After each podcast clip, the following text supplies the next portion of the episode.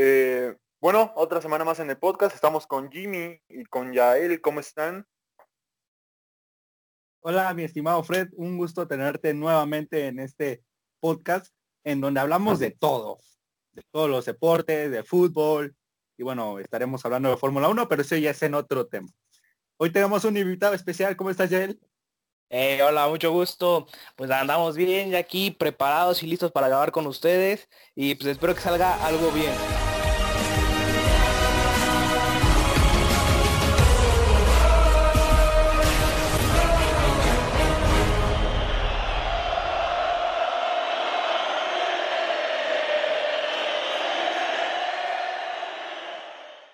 Vamos a empezar a hablar del preolímpico, cómo lo vieron, cómo vieron el paso de México, cómo vieron el paso de Estados Unidos. Cuénteme sus expresiones, sus ideas, ¿qué tal lo vieron? La verdad es que, bueno, estos partidos nos dejaron con la boca abierta, ¿no? En cierto modo. Y bueno, de parte de México aplastando a cualquier rival que le dejan enfrente, porque así somos los mexicanos, carajo. Y bueno, hay por ahí unos partidos que la verdad es que los equipos rivales nos dieron batalla. O no, no podemos decir que no los podemos minimizar, pero tampoco es que dieran ese partido que México pudiese querer tenido. Pues sí, la verdad que sí fueron, fueron partidos yo creo que esperados el resultado. Lo que más pudo haber sorprendido en esta fecha o en estos partidos tal vez fue el de Canadá ante Honduras 1-1, pero siendo, siendo sinceros, Canadá no está dando lo que, lo que se espera de ellos.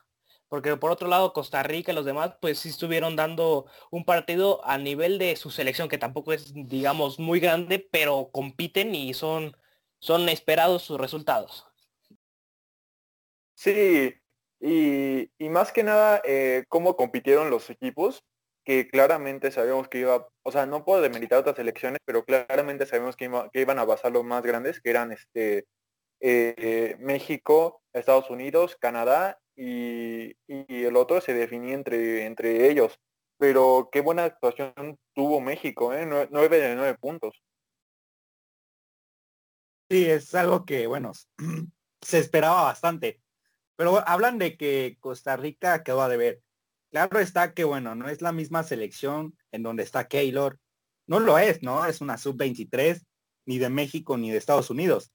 Pero aún así yo creo que, bueno, México aplastó a todos y yo lo pondría como candidato número uno a este preolímpico de los Juegos Olímpicos de Tokio. Pues sí, o sea, sí digamos que las sub 3, 23, digo, son tus selecciones igual, pero por el nombre que lleva tu selección, por lo que has hecho, lo que has competido en la grande, obviamente esperas que los que vienen de abajo igual tengan unos mismos resultados para que tú en un futuro, pues claramente seas igual de competitivo y todo. O sea, igual México siempre es de los más esperados que esos triunfos llegan y, y claramente es el favorito, pero no podemos desmeritar a los demás. Han jugado muy bien, pero pues no puedo decir nada más, es México.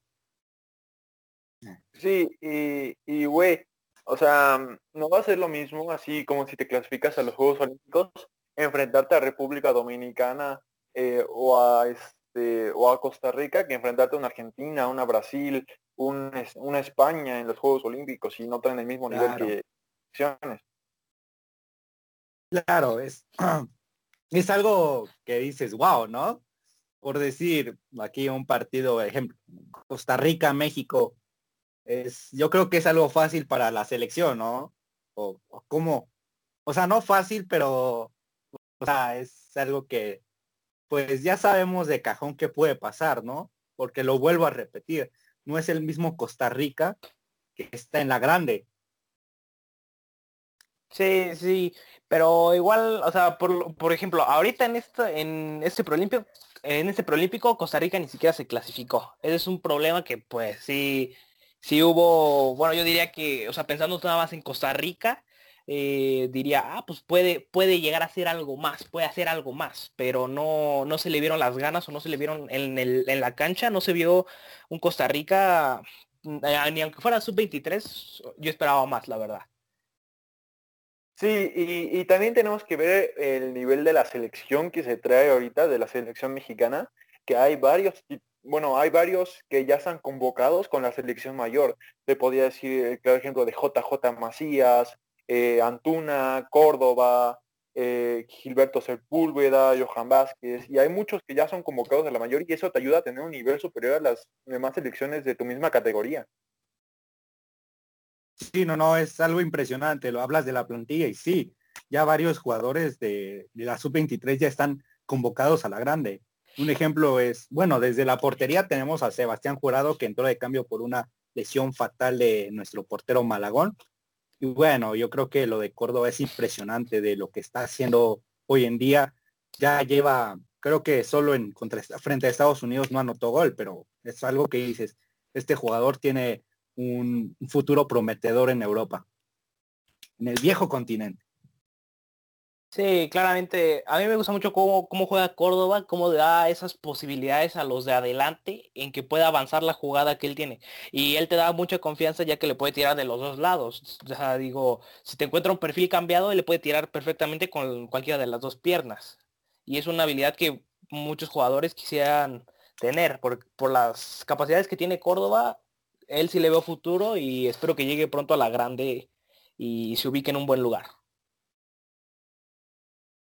Sí, y, por otro lado tenemos a nuestro similar, este, Estados Unidos. Podemos ver una selección que se compone de varios extranjeros que ni siquiera son estadounidenses. Y claro ejemplo tenemos a el portero Ochoa de la selección estadounidense, que es mexicano, pero quiso jugar por Estados Unidos. Y o sea, yo creo que ellos se deben de andar arrepintiendo de no jugar por México que jugar con Estados Unidos, porque Estados Unidos creo que su nivel, su nivel de selección es el mismo comparado de nosotros. No, no, eso está claro, ¿no? Es este clásico de Norteamérica, eh, pues podríamos llamarlo un buen partido, ¿no? Porque hasta, oye, hasta eso no, no fue, no fue tan bueno. Bueno, en el partido de México, Estados Unidos, si había más posibilidades de que México, yo sí digo que hubiera podido meter más goles, porque a Estados Unidos nunca se le vio, o nunca, yo siento que nunca se le ha visto esas ganas de ir por más. O sea, México te mete en un gol y te está adelante, te está peleando para empatarte y hasta ganarte. Y esa selección de Estados Unidos no, nunca le vi estas ganas en el partido, se echó para atrás, eh, no, no pudo aprovechar las oportunidades que tuvo. Fue una selección de Estados Unidos más, o sea, no puedo decir más, porque siempre ha sido así, aunque quieran igualar, o sea, con jugadores como tú dices de extranjeros, chilenos o de Latinoamérica, pues no, aún así no pueden este, llegar a ser lo que quieren. Sí, y aquí entramos a otro tema, que es este el típico cuento de que Estados Unidos ya no superó. Y claro que no, porque la mayoría de los jugadores que están convocados para Estados Unidos juegan en su misma liga y también los de México. Y, México le, dio una repasada a Estados Unidos que no, que no se le esperaban. Sí, eh, hablaban de que Estados Unidos no lo dio todo. Yo creo que sí. Yo un buen partido. Siendo objetivos, yo vi el partido a mi modo. Yo creo que Estados Unidos nos dominó. Eh, fue quien tuvo más la pelota, a pesar de que México ganó, pero yo creo que Estados Unidos dio un gran partido no como lo quería, ahí por un gol le faltó, pero Estados Unidos finalmente creo que fue el mejor partido que nos ha dado en este preolímpico, la verdad. Sí, siempre un partido con México Estados Unidos es sabroso. O sea, escuchar simplemente quién se va a enfrentar, ya con eso tienes. Si, si México no pudo meter más goles fue por lo que Estados Unidos hizo. Jugó muy bien, la, su estrategia estuvo bien, pero pero pues México fue superior en todo el partido. Bueno, no en todo el partido, pero en las oportunidades que tuvo aprovechó una y con eso fue fatal para los estadounidenses. Eh, y la lesión que hablabas hace rato del portero Malagón, pues sí, sí estuvo fea, pero siento que, que la entrada de jurado le dio, bueno, le dio, este, ¿cómo se llama? Experiencia tanto a jurado, que tenía tiempo sin jugar, y siento que se la merece porque es un buen portero. Y si le siguen dando oportunidad, siento que puede hacer cosas grandes en la selección. Sí, eh, Jurado, yo creo que desde el principio se venía diciendo que era el futuro de la selección mexicana y se puede ver. Y tenemos grandes porteros, o sea, eh, decían es que no estamos produciendo porteros, no tenemos buenos porteros, pero pues ya tienes a Malagón, que está dando también una buena actuación, tienes a Sebastián Jurado, tienes a Carlos Acevedo de la selección mayor, o sea, tienes varias variantes para llegar al 22, al Mundial, al mundial de 2022, al Mundial de 2026, incluso al de 2030. Eh, eh, pero pues ya tenemos definidos los cruces para semifinales del preolímpico. Eh, de un lado tenemos a Honduras contra Estados Unidos y del otro lado México contra Canadá. ¿Quién creen que pase? ¿Cuáles son sus predicciones? ¿Qué tal lo ven?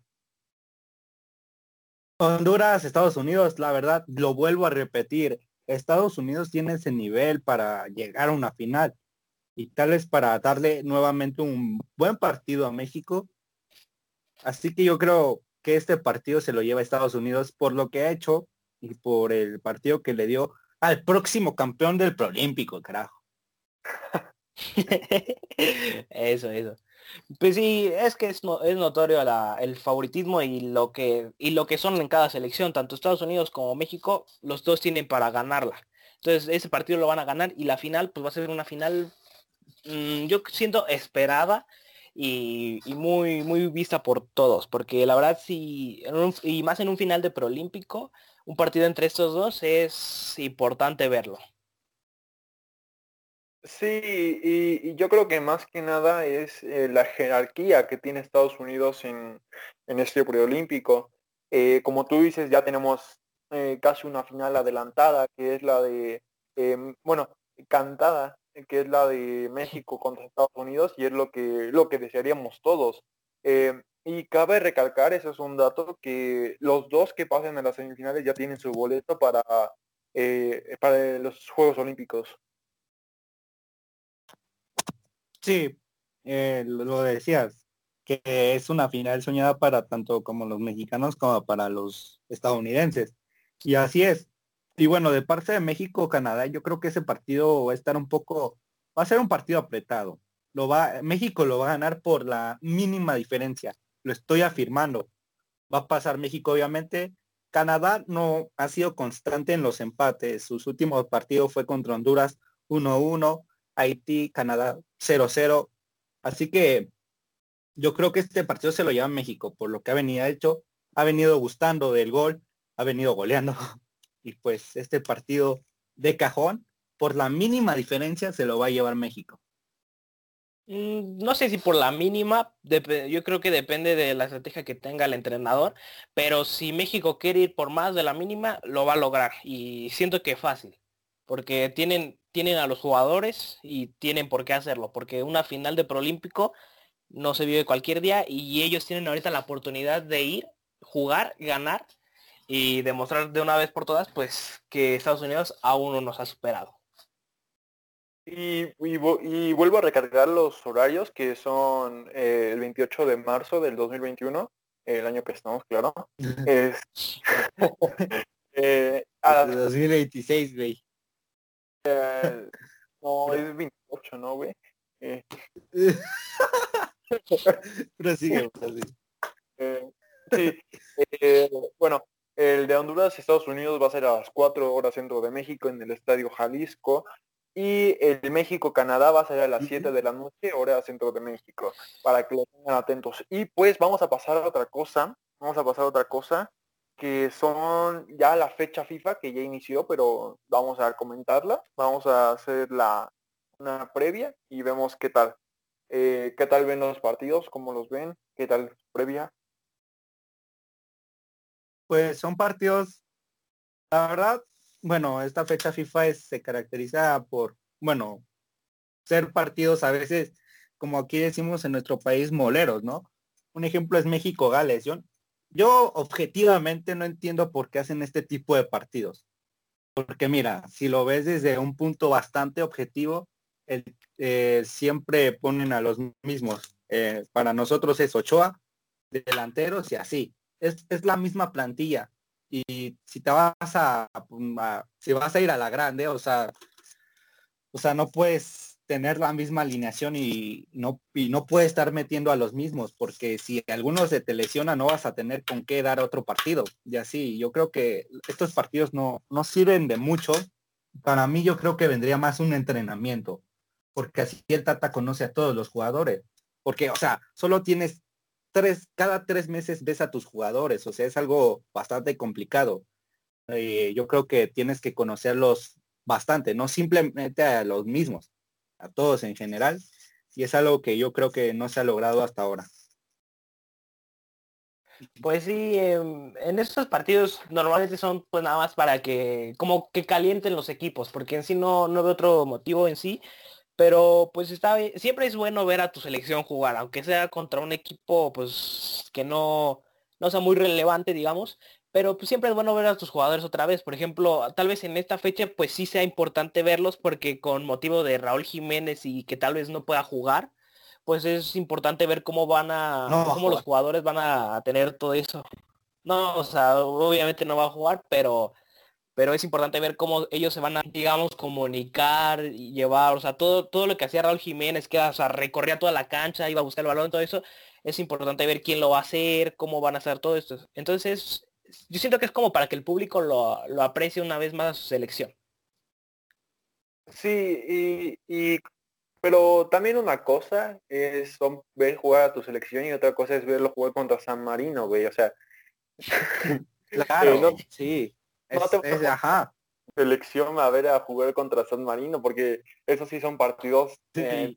güey. ¿Mande? Que no decía que esos e, esos partidos que juegas contra selecciones que saben que, que sabes que son infinitamente eh, inferiores a ti pues sí dan como que asco o sea jugué contra a lo mejor San Marino o contra las islas no está bueno y sabemos que en la Copa Mundial, que ya es el próximo año, no te vas a enfrentar contra este equipo de equipo, contra este tipo de equipos, ¿no? Yo por eso recalco que está mal lo que está haciendo la selección hoy en día. ¿Por qué? Lo vuelvo a recalcar, está haciendo la misma alineación para nosotros en México, la misma alineación. El Tata solo tiene la oportunidad de verlos cada tres meses. Conoce a los mismos, no tiene la oportunidad de conocer a otras de a otros jugadores. Yo por eso recalco otra vez que vendría más un entrenamiento que un tipo de partido contra Gales. O sea, dices, ¿para qué carajo me va a servir este partido, no? Es un partido molero, la verdad. Las cosas como son. Sí, siempre se han hecho esos tipos de partidos, estos, pues, mm, partidos que en sí no son muy relevantes, pero pues tendría que ser cuestión de ver con la FIFA y UEFA que por qué lo hacen, porque mm, a lo mejor es, o sea, tal vez sea para la posibilidad de dar a estos equipos inferiores la oportunidad de enfrentarse a otros para que, no sé si suba su, su rendimiento o, algo así, pero supongo que es algo que tiene que ser por eso, porque no encuentro otra manera lógica que, que sea poner equipos muy, muy inferiores contra equipos, pues, mejores. O sea. Sí, y, a, lo mejor eh, los equipos supuestamente grandes del mundo nos ven como lo que nosotros vemos a otros equipos, que son equipos chicos y que no, y que no nos van a dar pelea, son partidos moleros. A lo mejor ellos nos ven así, pues uno se quiere enfrentar a otros, ¿verdad? Pero pues este México no solo tiene ese partido de Gales, eh, también se va a enfrentar contra contra Costa Rica y después otro de ese, de ese Costa Rica contra otra vez, otra vez contra Costa Rica, pero este es de la Liga de Naciones de la CONCACAF. Ese ya es. Pues ahora sí que ya no es amistoso. Ese todavía es válido. Contra Costa Rica en un partido no amistoso, dices, bueno. Pero a ver, es, ahí te das cuenta que el fútbol es de negocios, porque bueno, claro está que la CONCACAF hace esto por negocios, le pone esto por negocio, ¿no? sí es, no es por rendimiento, a ellos les importa un carajo el rendimiento, es el negocio, la verdad. Sí, la verdad no quiere ser tan honesto, pero, pero sí, obviamente es por eso. Y pues... ¿Qué nos dices? Eh, pues también hay buenos partidos eh, de la fecha FIFA que son los eh, la clasificación de la UEFA que ya empezó esta semana también. Este, tenemos varios partidos muy buenos y varias sorpresas. Eh, ¿Te parece si empezamos hablando del Turquía contra Países Bajos, contra Holanda? Claro que sí. Un partido que la verdad no esperábamos, la verdad. Es algo que dices, ¿qué, qué está pasando con, con la Holanda que alguna vez fue la naranja mecánica de Johan Cruyff? O sea, dices, ¿de dónde a dónde, no? ¿Qué está sucediendo? Y bueno, es una pena, una tristeza lo que está pasando hoy en día este Holanda, que bueno, ya van dos, ya va un mundial que no se clasifica y eso ya es algo que se preocupa. Sí, pues en, sí los partidos así son, a lo mejor eh, Holanda no, no fue con todo o, simplemente les vino, pues se confiaron tal vez, pero pues sí, en, en todo puede pasar y más en el fútbol te puede dar una remontada a cualquier equipo. Sí, y, y aparte sabiendo que eh, Holanda viene siendo eh, subcampeón del mundo en el Mundial de 2010, y o sea, pasar de ser subcampeón del mundo al, a luego no clasificar, a quedar en 2014 en cuartos, eh, creo que es algo significativo para Holanda. Y perder contra un equipo contra Turquía, que Turquía trae muy buenos jugadores, pero creo que tú traes unos mejores, pues también influye. O sea, también como que perder contra un equipo inferior que tú, pues como que sí te pega en la moral. Está influyendo, yo creo, más que nada. Bueno, es que no sé si decirlo así. Yo creo que está influyendo la baja, la baja de Virgil van Dijk en este, en, la, en esta naranja mecánica, que pues la verdad tanto está influyendo como en su equipo local que es el Liverpool, con el equipo de Holanda. O sea, tan solo ya me tomé el tiempo de ver un partido de Holanda cuando estaba Van Dijk y bueno, dices ahí lo que la otra vez estábamos hablando, es la el liderazgo en la defensa. Eso le está haciendo falta a Holanda, que ya viene desde tiempo y bueno, tiene un buen plantel, no el mejor, pero tiene un buen plantel para dar mínimo, mínimo un buen partido, algo que no está logrando hacer. Mm, sí, la verdad que, que sí, pero pues así son estos partidos, como, como decía, te puede sorprender cualquier equipo y, y pues la naranja mecánica sí que está un poco en problemas pero pues así lo puede estar cualquier equipo, entonces esperemos que se recupere. Bueno, lo, va a hacer porque es, es, Holanda y se tiene que recuperar por los jugadores que tiene, por la historia que lleva y por lo que tiene que hacer. Eh, diríamos que la naranja mecánica está, le hace falta aceite. Mande, ¿cómo, cómo? diríamos que a la naranja mecánica le hace falta aceite. un poco, tal vez. Es que, o sea, primero dices, bueno, habla tú. no, no, no, tú, tú, comenta, tú comenta. Es que bueno, dicen, es algo que pasa en el fútbol, pero ya que te pase ya constantemente ya es algo preocupante. O sea, por decir, si Holanda viniese pues regular, no ni tan bien ni tan mal, pero bueno, si ya eres constante en este tipo de partidos, ya no es como para decir, es lo que pasa, ya tienes que decir, o sea, es Holanda, tienes que hacerlo bien, no es como cualquier cosa que diga se va a mejorar, es algo que yo, yo creo que es la, la constancia de los jugadores, creo yo. No sé si esté bien o mal. Pues no sé, a ver, tú Alfred, ¿tú qué opinas de ese, de ese tema?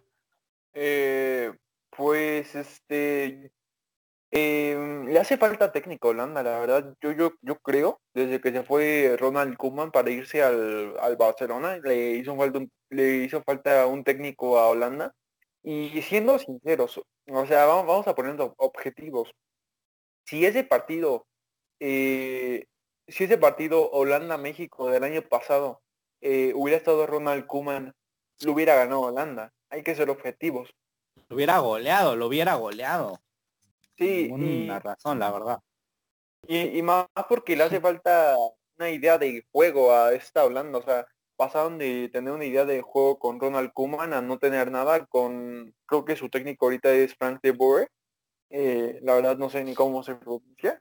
Eh, pero pues eh, ojalá se recupere, ojalá clasifique porque sería un buen rival, sería un buen rival para la fase de, fase de grupos del, de Qatar 2022. Y pues también tuvimos varias sorpresas eh, esta semana, que una de ellas fue Francia-Ucrania, que Francia venía, Francia viene de ser campeona del mundo y Ucrania viene de reestructuración. Pues mira, este, la verdad es que yo creo que este tipo de partidos hasta la misma selección no se lo toma bien. O sea, dicen, ah, partido feo, ¿no? Vamos a jugar. No, no vamos a jugar como sabemos jugar. Es algo que dices que, que, está pasando con Francia, porque esa mentalidad.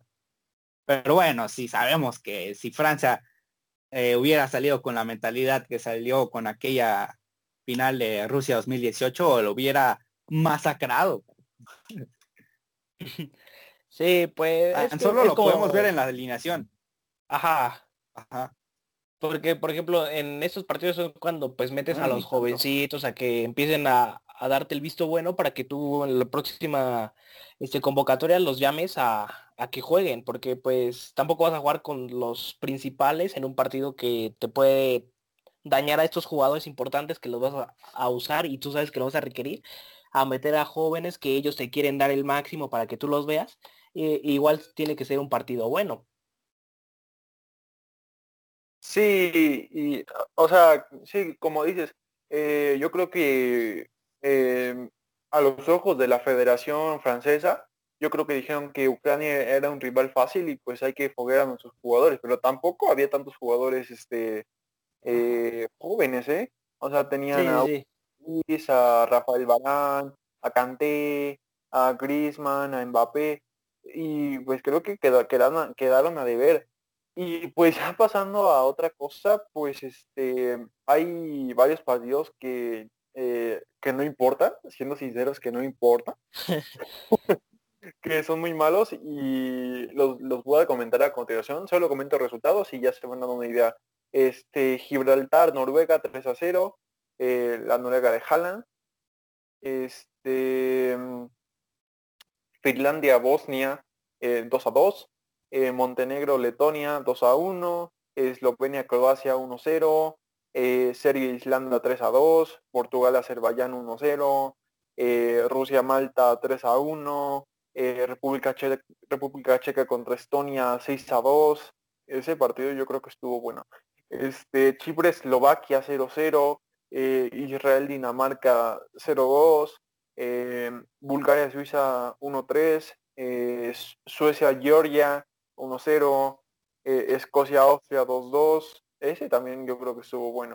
Eh, Liechtenstein contra Armenia 1-0. Hungría contra Polonia 3 a 3, buen partido la verdad. Este, Andoria, Albania 1-0.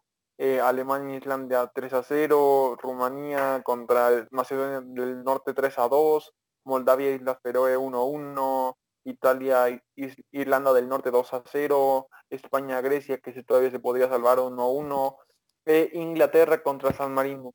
Y pues creo que esos son los partidos. ¿Inglaterra contra quién? Inglaterra contra San Marino, güey. Eh, San, Marino... ¿Quién es ese? si no estoy mal, es la única selección que solo solo ha ganado un partido en toda su historia. Ahora vamos a checar el bar, el bar. el bar, al bar. San Marino. Pues, ah, pues, sí. Ajá. 5-0 se chingaron al San Marino. Pues, eso, eso era algo de cajón, ¿no? La verdad.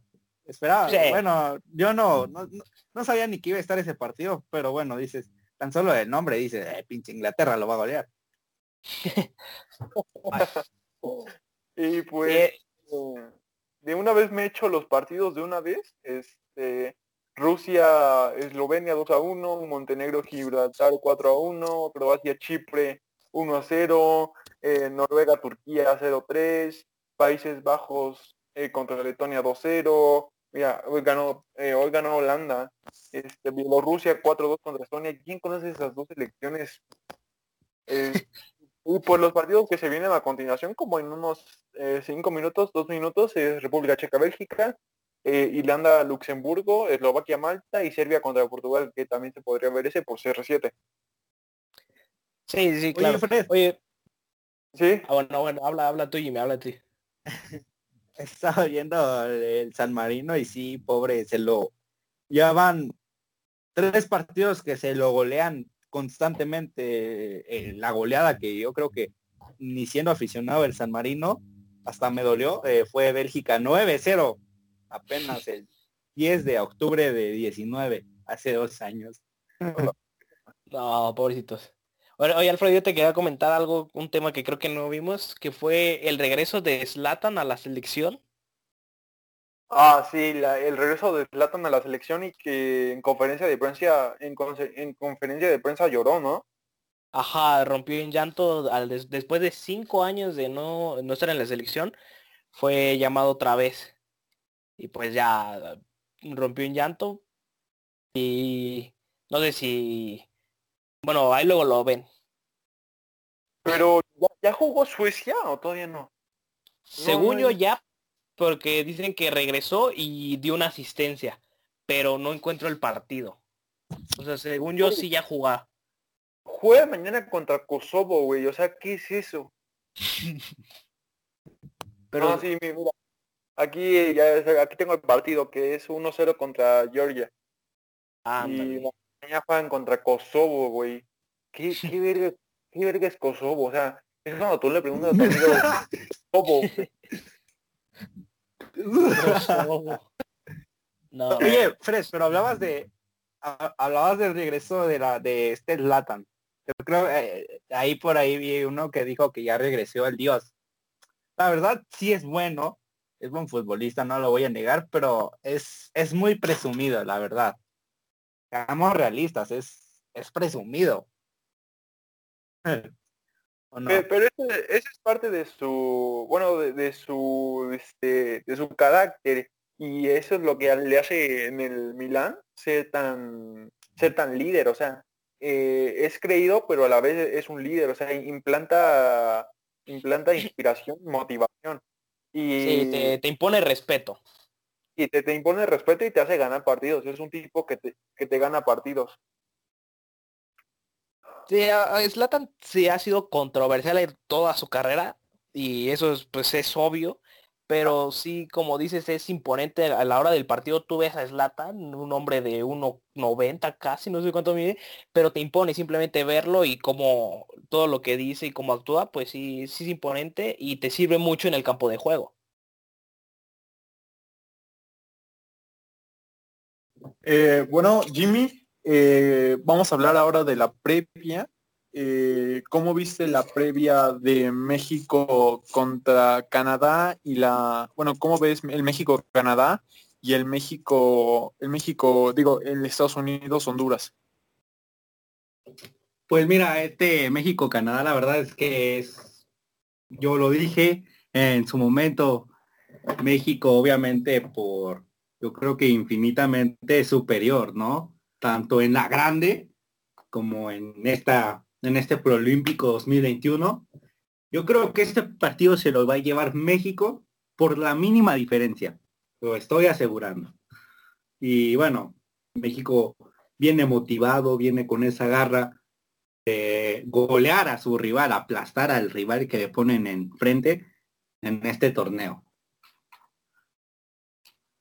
Sí, sí, y, y yo también creo que se la va a llevar por la mínima, por unos dos, pero porque México creo que viene con más estrellas, lo que veníamos comentando antes, que era Sí. lo, lo de lo de que tiene más jugadores que ya están o consolidados en sus, en sus equipos y ya son, a lo mejor unos ya son estrellas. Tal caso sería eh, Alan Mozo o Charlie Rodríguez, eh, José Juan Macías, Sebastián Córdoba, eh, y se podría decir muchos más nombres, pero ya son que están consagrados. En, en cambio, mm, no seguimos mucho a Canadá, eso no te lo puedo decir, no lo seguimos mucho, pero, eh, pero ninguno de sus jugadores tiene como algún renombre.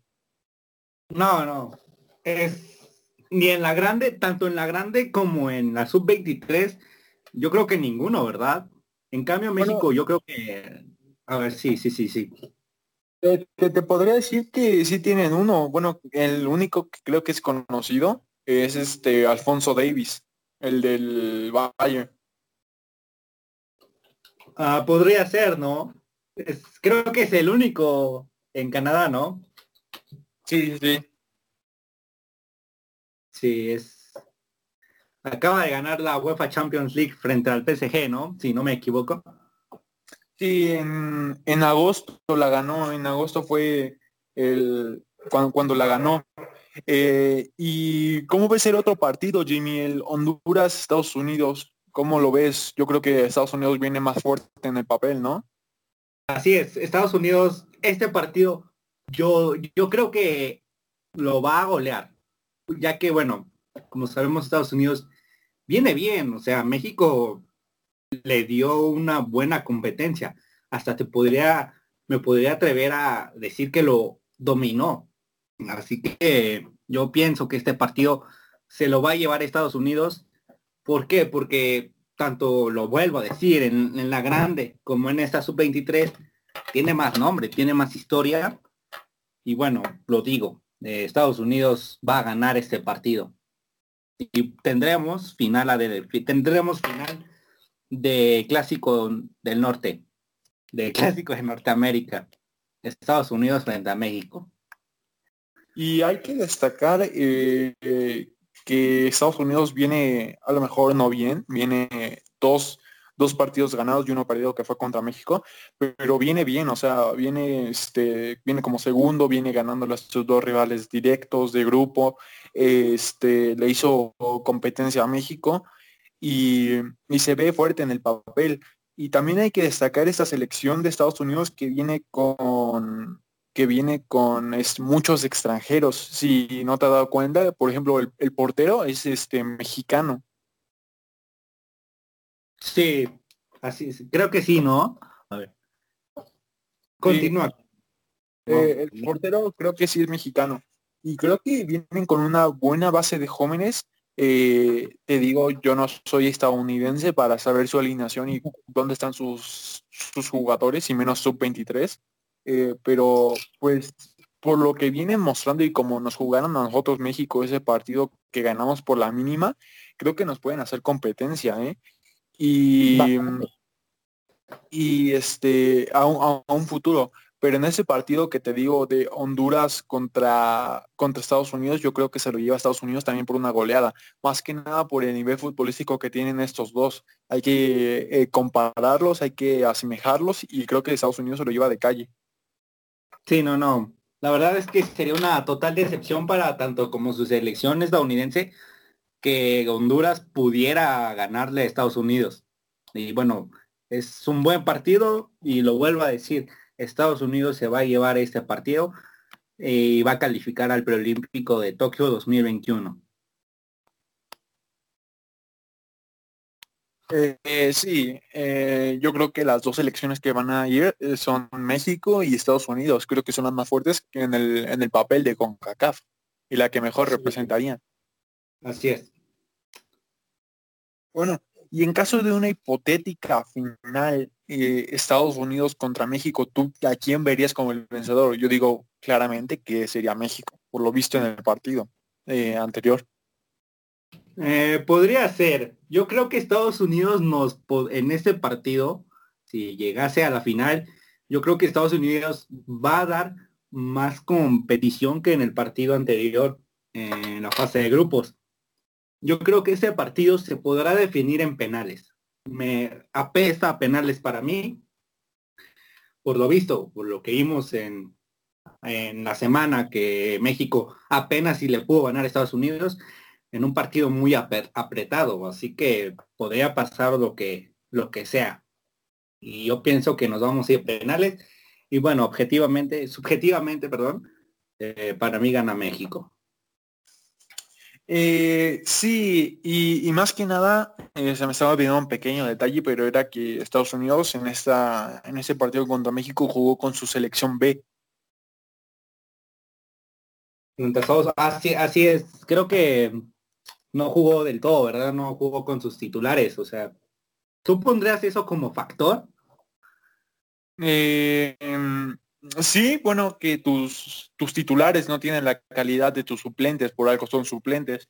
Eh, pero creo que no debería ser mucho la, diferencia de nivel. Podemos ver Eh, claro ejemplo, en México, por ejemplo, tenemos a muy buenos suplentes, pero como, como eh, Loroña de Alan Mozo o este o de Mallorca, el Angulo, o sea, tiene muchos eh, buenos nombres México en la banca, pero la verdad no estoy bien informado de cómo es la banca de Estados Unidos, si es buena, si es, es mala, y ahí no te podría responder con, con una respuesta clara.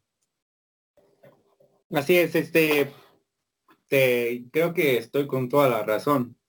Y tengo una pregunta. Eh, ¿Tú crees? A una pregunta que me hicieron por ahí en los comentarios. ¿Tú crees que la selección, esta selección sub-23 tenga calidad para ir al Mundial de Qatar 2022? ¿Tú crees que pudiera dar un papel en ese Mundial? No, sí, claro. Y, mira, todo puede pasar en un año, ¿eh? O sea, todo puede pasar en un año claramente. Eh, muchos, a lo mejor, jugadores jóvenes después de los Juegos Olímpicos se podrían ir a Europa y mejorar su nivel en un año. Y eso es lo que podría llegar. Por ejemplo, te podría decir un caso de Johan Vázquez o Alan Mozo, Loroña, JJ Macías, Sebastián Córdoba, eh, Antuna, muchos, muchos ejemplos que te podría decir. Y creo que eh, sería muy prematuro decir que podemos hacer un buen papel, pero creo que vamos por buen camino. Y sumando lo de la, lo de la selección mayor como Irving Lozano, Tecatito Corona, Luis Romo, este, César Montes, tenemos muy buenos nombres, la verdad. Sí, lo, yo creo que, bueno, respondiendo a la pregunta de, de un estimado, yo creo que la, como tal, esta selección si va, si por decir, esta selección nada más me lo llevo a estos mismos jugadores, yo creo que no. No podría ser un gran papel. Tendríamos que reforzarla por decir, podríamos meter al Tecatito, mm, Irving Lozano, metiendo a ellos. Yo creo que México está tal vez para posiblemente eh, llegar al sueño de muchos mexicanos, ¿no? Que ese sueño es llegar al quinto partido. Si seguimos con este nivel y traemos a más estrellas que ahorita le están, se podría decir hacerlo bien en Europa. Sabemos lo de Irving Lozano que en, Nápoles se podría decir que es la estrella, alguien fundamental ahí. Yo creo que México podría hacer un gran, gran papel en este Mundial de Qatar 2022. Y, acá te tengo otra pregunta, que, bueno, dos preguntas que son ambiguas. Eh, la primera es, ¿cuáles serían tus tres refuerzos para el para el olímpico, para los Juegos Olímpicos? Eh, mira, yo pondría primero que nada el Tecatito. Lo podemos decir, lo que hizo frente a la Juventus en el Porto es impresionante. Y lo que está haciendo en el Porto, en el viejo continente, es impresionante. Es un jugador que tiene bastante calidad. Yo creo que ya sabe disputar algunos partidos importantes. Así que yo en primer lugar me lo llevaría a él. Luego, como te dije, me llevaría a Irving Lozano, ya que lo está haciendo bien. Eh, por decir, ahorita se lesionó y el Nápoles se fue para abajo. O sea, e iba bien cuando el Chucky estaba eh, bien. Yo creo que eso tiene bastante que ver. Y el tercer refuerzo, refuerzo yo creo que lo estaría dudando. No, no sabría eh, a quién, no sabría por quién ir tal vez si se diera, eh, pues, no lo sé, ¿tú tienes alguien más? Eh, Yo, pues, ajá, sí. Bueno, eh, iba a decir Raúl Jiménez, pero bueno, sabemos que él viene de una lesión que es algo, una lesión terrible, ¿no? Fatal. Y no es algo que se arregle de la noche a la mañana. Y tal vez le cueste trabajo. Yo no podría arriesgar a un jugador de esa calidad no me lo llevaría. Si fuera este Jimmy Lozano, créeme que no me lo llevaría. Es un jugador que le está haciendo el Wolverhampton, pero regresar de una lesión de esa categoría no es nada fácil. Le va a costar a Jiménez lastimosamente. Pues bueno, lo, lo, lo pondré en duda. Eh, sí, sí, sí, sí, claro. Y después de unos, de, desde noviembre lleva lesionado, o sea, lleva unos cinco meses unos seis meses ya lesionado. Eh, no es fácil volver a la cancha después de seis meses. Y lo que falta, porque todavía no va a volver aún, a lo mejor son siete, ocho meses, eh, llegar con un ritmo pésimo, pues tampoco nos serviría de mucho. Pero yo aquí te tengo los tres nombres que eh, a lo mejor uno es sin duda, es este, uno es duda para mí, pero los dos, los otros dos son, son, son para mí así indiscutibles en esta selección olímpica, que es bueno, el primero es Tecatito como tú. Ese me lo llevaría eh, sin pensarlo porque puede jugar dos bandas, puede jugar donde lo pongas, te va a jugar. Te puede jugar hasta de lateral derecho. Eh, el que lo dudo es el Chucky Lozano. Eh, podría quedar fuera, pero lo dudo porque llevaría a un 9 con personalidad. Porque seamos sinceros, a esta selección de Juegos Olímpicos le hace falta un 9 que dé la confianza a, todo el grupo. Eh, creo que no la está dando JJ Macías, lo está haciendo bien Santiago Muñoz, pero es muy joven aún y necesitamos un referente como lo fue Oribe Peralta en 2012 con esa medalla olímpica. Eh, y el tercer nombre, que también es, este es indiscutible, yo creo que haría una buena central, sería eh, César Montes, el cachorro Montes junto a Johan Vázquez y el Cachorro Montes, creo que esa defensa es impenetrable. Y con eso tendrías un centro del campo, eh, bueno, una defensa, un centro del campo y una delantera muy equilibrada. Eh, no sé si te gustan. Sí, la verdad es que sí, estoy en un punto cierto, pues sí, estoy de acuerdo contigo. César Montes es un excelente jugador que podría hacerle bastante efectividad en, en esta selección mexicana bueno, como, Muela y bastantes jugadores que pueden saltar, ¿no? ahorita estamos a un año. Eh, sí ya se tienen que poner, la directiva de la federación, bueno, la directiva ya se tiene que poner a pensar qué jugadores, los que estén en su mejor momento, no los mejores. Porque por decir, eh, hay varios ejemplos, ¿no? Y bueno, la verdad es que será un buen mundial para, para muchos y otros para y para otros será malo como todo. Sí, tengo otra pregunta. Bueno sigue termina termina. No, no sí sí sí. Ok ok. Tú crees que la liga mx esté sobrevalorada mm, yo creo que no. Eh, bueno pero eh, sobrevalorada no. Si la comparamos a, región este, con CACAF, creo que es la mejor, superando la MLS, que la MLS yo creo que solo tiene, solo tiene reconocimiento por las estrellas que van ahí, pero en realidad no es un buen fútbol. Eh, nosotros tampoco es muy espectacular, pero tiene eh, buenos estilos de juego, buenos técnicos. Eh, se puede ver con el, el ¿cómo se llama? Ah, Aguirre, el Vasco Aguirre, se puede ver con Sí, eh, eh, el Vasco Aguirre, Santiago Solari, eh, y te podría dar infinidad de nombres que tienen estilos de juego muy buenos. Y, pero si ya hablamos a nivel de toda América, bueno, ajá, toda América de norte a sur, de Canadá a, Chile, yo creo que quedaría como, si no es la tercera, la segunda.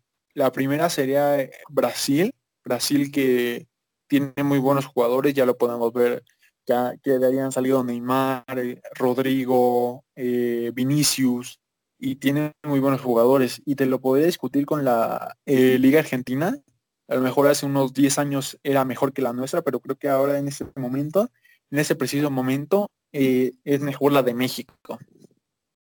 Históricamente, ¿crees que la Liga Argentina sea mejor que la Liga MX? Em, sí, sí, sí. Yo creo que más que nada por eh, por las ajá, por las estrellas y cosas que han hecho. O sea, eh, han pasado Riquelme, Maradona, Tevez, eh, y eso no se lo va a quitar nadie. Aparte que es siempre históricamente ha sido una buena exportadora de jugadores a Europa, pero creo que nivel ha bajado de cinco años para acá por la por la crisis económica que se vive en Argentina. Sí, bueno, yo primero que nada, yo pienso que la Liga, la Liga MX como tal no es la sobrevalorada. Yo pienso que los equipos son los sobrevalorados mm, al decir que, por decir, hay varios técnicos han dicho, si yo estuviese en la liga española, en la liga portuguesa, yo estaría dentro de los cinco lugares. Algo que no es cierto, ¿no? Por decir, México, o sea, yo te digo, me encanta la Liga MX, es mi liga favorita. Pero a ver, siendo objetivos, pierdes contra Mazatlán y quieres ir en los primeros lugares de España o Portugal, es como de, what the fuck, ¿no? O sea, ¿qué está pasando contigo? Yo pienso que los equipos a veces sí los sobrevaloramos. También, como nuestra liga está sobre, bueno, los equipos están sobrevalorados, también la Liga MX está infravalorada, porque bueno, sabemos, yo comparto tu opinión, bueno, y yo para mí pienso que la Liga MX es la liga inglesa de Latino, de América. Y bueno, históricamente yo pienso que la Liga de Argentina es mm, infinitamente superior bueno, tal vez no infinitamente, pero sí es superior.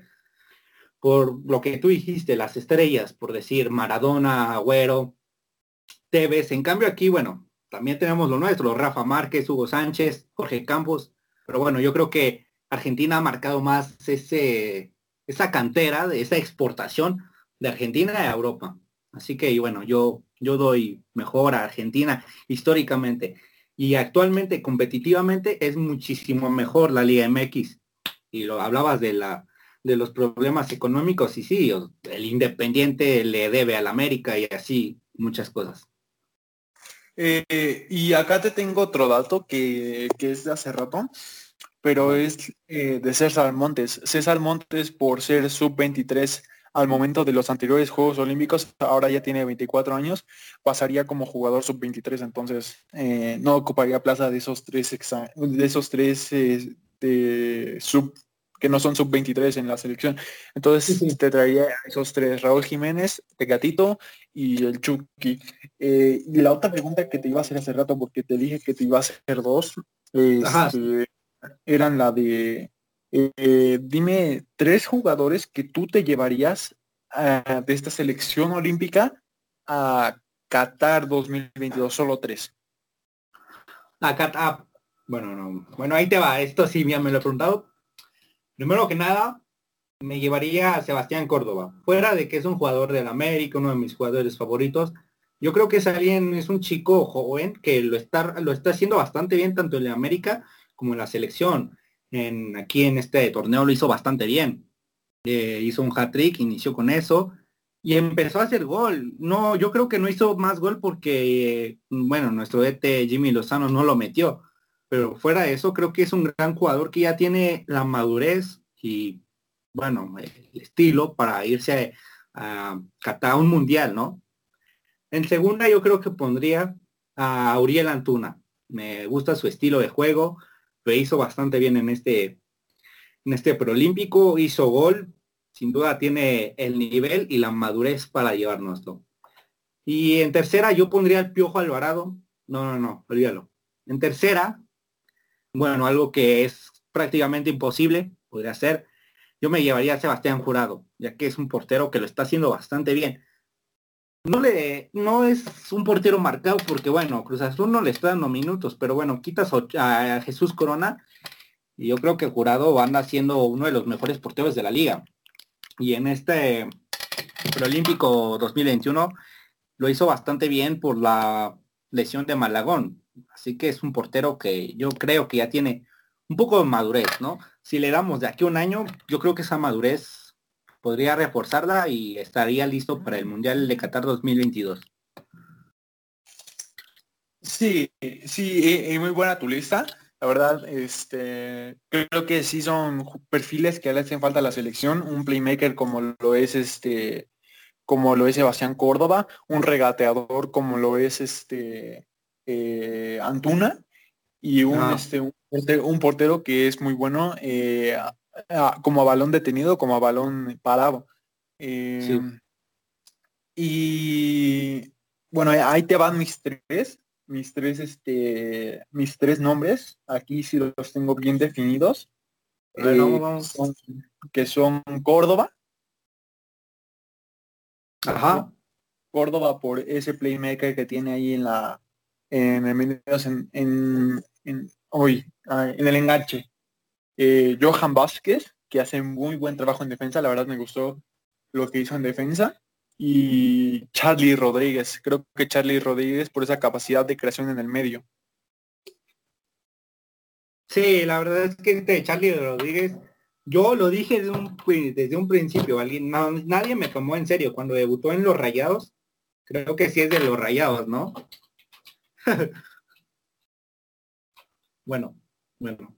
Cuando debutó en los Rayados, yo, yo lo tomé en serio y dije que iba a ser un jugador y tal vez próximo mundialista por la calidez de juego que tiene. ¿No lo crees?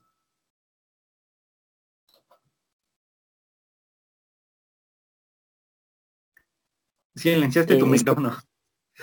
sí, sí, sí. No, dame unos cinco minutos, por favor. No. Sí, es de rayados.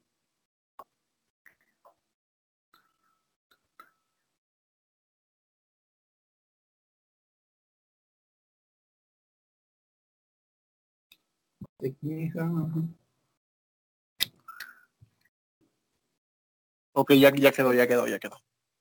¿Qué, qué, qué sucede? Ya, ya, ahora sí. Eh, ¿Puedes volver a repetir después lo que dije de Johan Vázquez? Ajá, lo de Johan Vázquez. Ya yo te ah. contesto otra vez. Eh, hablé de Charlie Rodríguez, que es un jugador que se me hace bastante completo y creo que también ya tiene la madurez para irse y a un mundial, a disputar un mundial. Y ahorita Chivas, que es un equipo grande en México, lo está buscando y que te busque un equipo grande, la verdad es que es bastante sorprendente. Así que sí, eh, este Charlie Rodríguez, canterando de los Rayados de Monterrey, la pudiese hacer en, en la próxima Copa del Mundo. Sí, y, y, también influye mucho en su, en su capacidad de creación que estuvo unos años por allá jugando en Europa, eh, específicamente en España. Y creo que jugar en otro país y formarte en otro país creo que sí te, te cambia la mentalidad. O sea, no es lo mismo entrenarte eh, técnicamente en México que en España. Ah, claro, sí. Es algo que también te, te, refuerza la, la, la conciencia, ¿no? Por decirlo así. Sí, Sí, y eh, te, sí, te, madura mental y físicamente. Y técnicamente también. Te maduran esos tres aspectos, cosa que no haces en la Liga MX. Claro ejemplo, y no es por este, no es por hate ni nada, pero eh, muchos jugadores aquí en México que la verdad eh, no se toman muy en serio lo que hacen y tienen problemas de disciplina y tienen problemas después por esos problemas de disciplina de disciplina tienes problemas este, jugando. Afectan a tu equipo también, ¿no?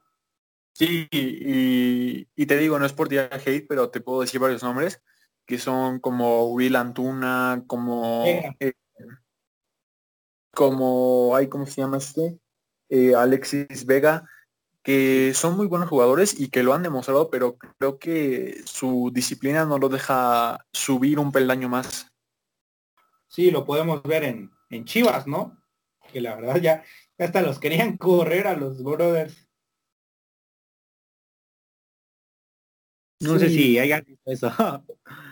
sí.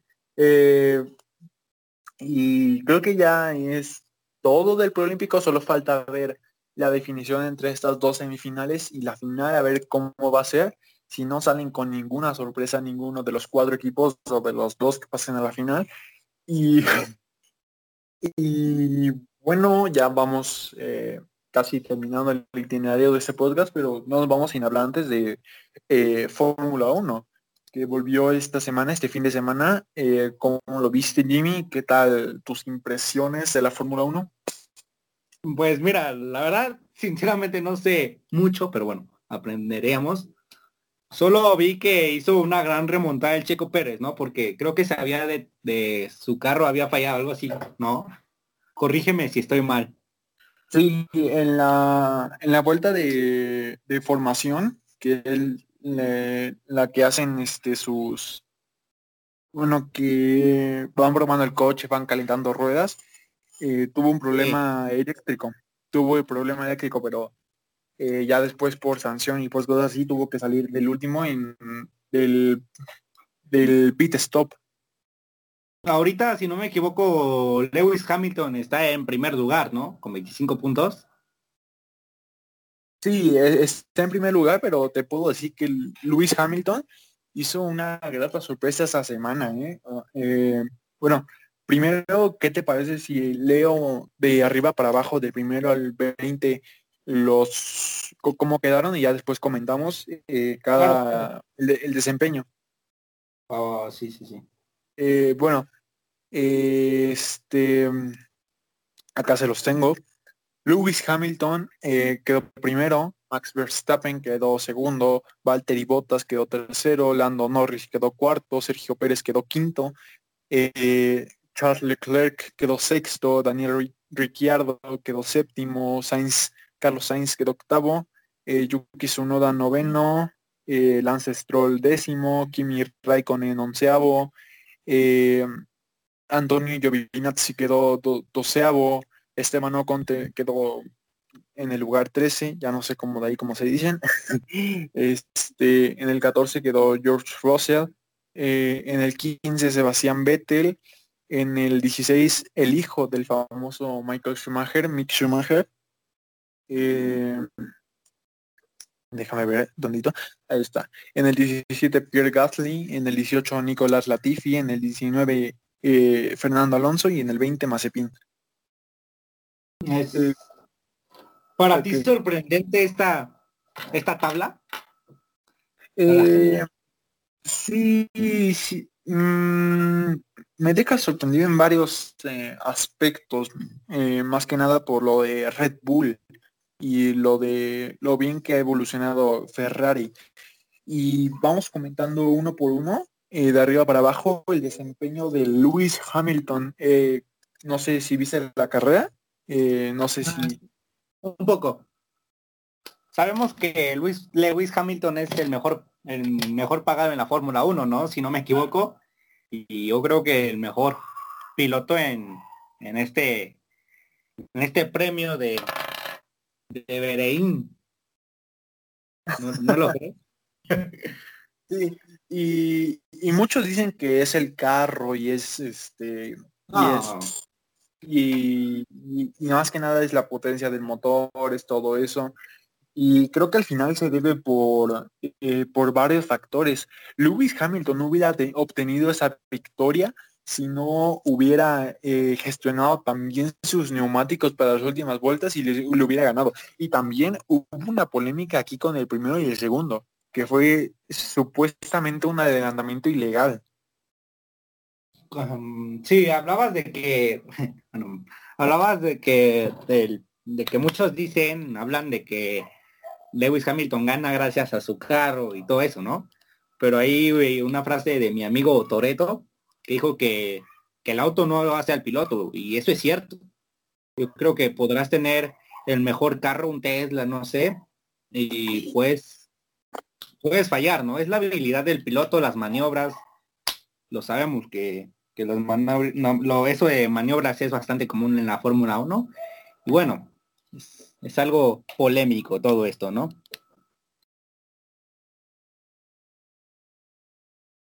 Eh, bueno, Jimmy, lo, que te estaba comentando, que era lo de eh, la, la polémica entre Lewis Hamilton y Max Verstappen. Eh, no sé si tú la viste. Ah, no. Pero si me dices, tal vez me dé cuenta. Bueno, en la vuelta 52, ya cuando faltaban unas cuatro o cinco vueltas para terminar el, el Gran Premio,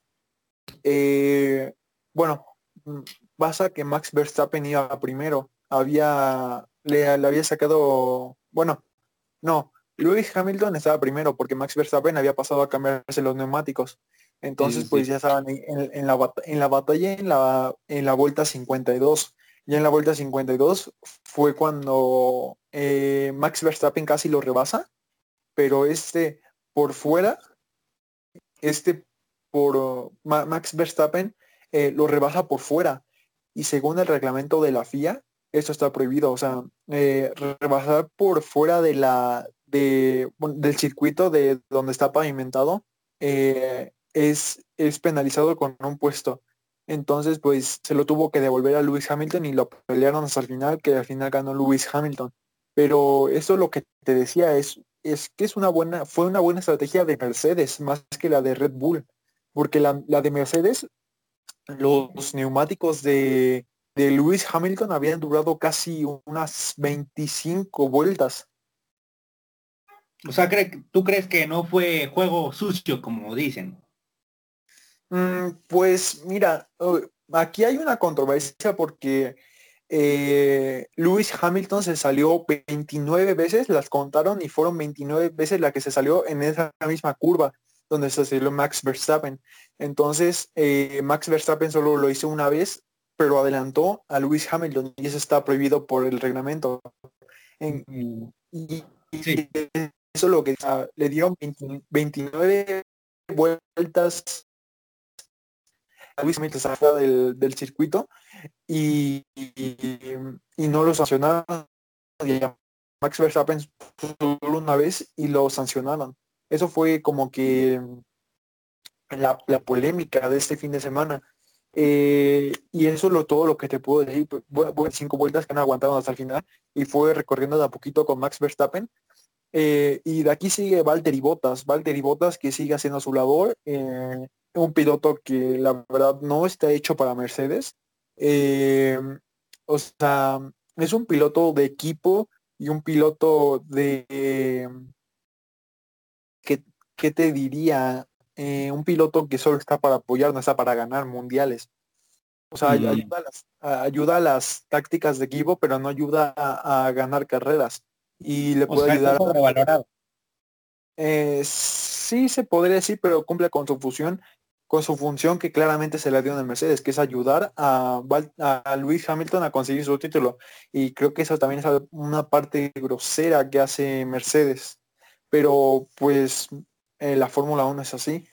Eh, y el y también que consiguió su, su, puntito de más, su puntito por tener la vuelta rápido, pasó eh, penúltima vuelta a cambiarse neumáticos, tenía un colchón de cuarenta y tantos minutos con Lando Norris y pasó a hacer su vuelta rápida. Eh, eh, cambio en boxes, cambio y fue cuando sacó su vuelta rápida que hizo su, su, puntito. De ahí tenemos a Lando Norris, una carrera excepcional de McLaren, McLaren que viene mejorando año con año eh, respecto a lo que tenía con Renault, ahora lo tiene con Mercedes y creo que es una buena actuación, no hay que dejarlo de lado, y, pero se viene eh, una parte de, controversia, no sé si se podría decir así, con Sergio Pérez. ¿Qué tal vista Sergio Pérez, Jimmy? No, bueno, nuestro mexicano. Pues sí, es, es algo que, bueno, por ahí ya iba en los últimos lugares, ¿no? Pero bueno, como dije, fue como una remontada, ¿no? ¿Podríamos considerarlo como una remontada? Sí, eh, se supone al principio, bueno, tuvo un fin de semana, eh, un viernes y sábado para olvidar, para el olvido, tuvo muchos problemas, le tuvieron que cambiar la batería del, carro, le tuvieron que cambiar su, su sistema sí, su, su, sistema eléctrico. Y pues eh, creo que porque había tenido problemas justamente en el, en el circuito eléctrico. Ya fue después cuando eh, cuando se vino la vuelta de formación y el carro de Checo Pérez se quedó parado. Se quedó parado es algo bastante admirable, ¿no? Porque bueno, o sea, tu carro está fallando y, a pesar de eso estás en el quinto lugar, es algo, la verdad, reconocible. Sí, y, o sea, salir del último para que en el quinto es algo que se le debe reconocer a cualquier piloto, ¿eh? Y, y ah, ah, claro que sí, eh, yo creo que lo que nos regaló este fin de semana, pero creo que no es lo que esperan de Red Bull de él. O sea, eh, vale que la primera carrera de la temporada, vale que se está adaptando al coche, que se paró el coche y tuvo que salir del último, pero quedar en quali en onceavo y, luego quedar en quinto en carrera, a pesar de que salió 20, pero creo que es algo que no quería Red Bull, porque Red Bull viene de años atrás con varios pilotos, Alexander Albon, eh, Pierre Gasly, que vienen fallando, vienen quedando puestos más abajo de su, de su compañero de equipo, que, es, que era Max Verstappen. Y creo que eso es lo que no quería Red Bull, pero lo que están haciendo otra vez. Solo hay que esperar al, al Gran Premio de tres semanas más eh, para ver si ya por fin se adapta eh, Checo al carro y ya puede sacar un mejor resultado y una mejor quali. Em, y pues eh, solo quedaría la carrera de Charles Leclerc, una carrera que, ven, que vendría siendo una carrera buena para Ferrari, que es viene agarrando otra vez el ritmo de esa temporada 2020 que fue pésima. Eh, eh, también Daniel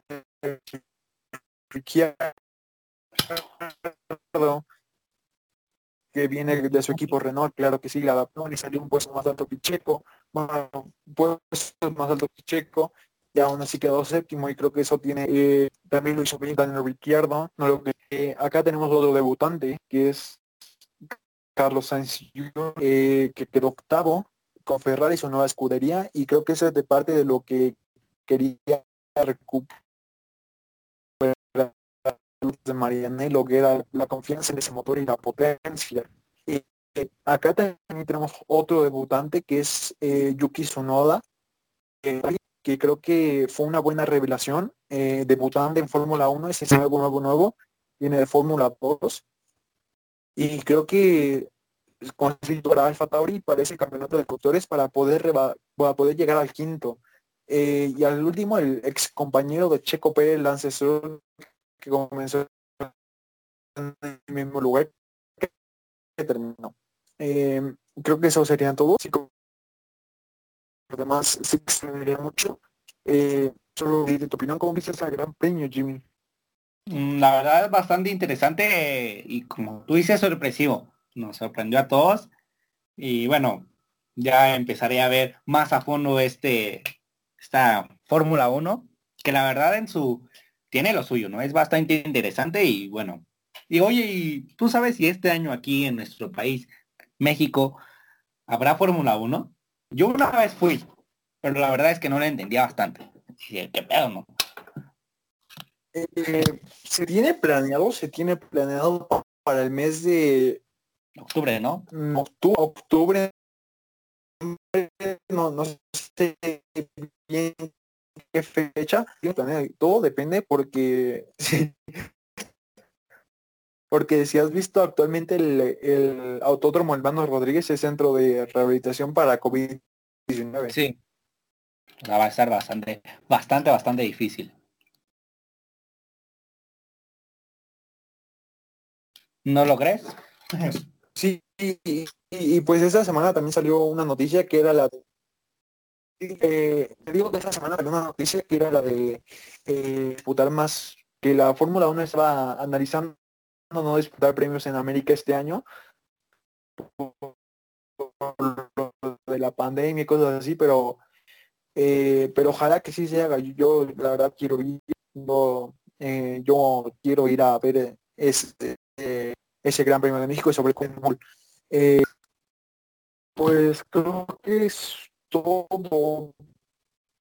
¿Quieres preguntar algo más, Jimmy? No, creo que es todo. No, esta semana no hubo mucho que hablar y bueno, mm, veremos en la otra semana qué sucederá. Y pues creo que ya es este mm, eh, el fin de el podcast. Bueno, el fin de esta semana, no tampoco el fin del podcast de todo, pero el fin de esta semana. ¿Algo que quiera decir, Jaime? ¿Algo que quiera decir antes de irnos? Pues muchas gracias por, por escucharnos y hasta la próxima. Sí, muchas gracias. Recuerden que hasta segunda semana en Spotify nos pueden escuchar, hablamos de lo que sea. Eh, eh, vamos a empezar a publicar encuestas en las cuentas, en la cuenta de Instagram de misma pasión punto oficial, oficial en inglés.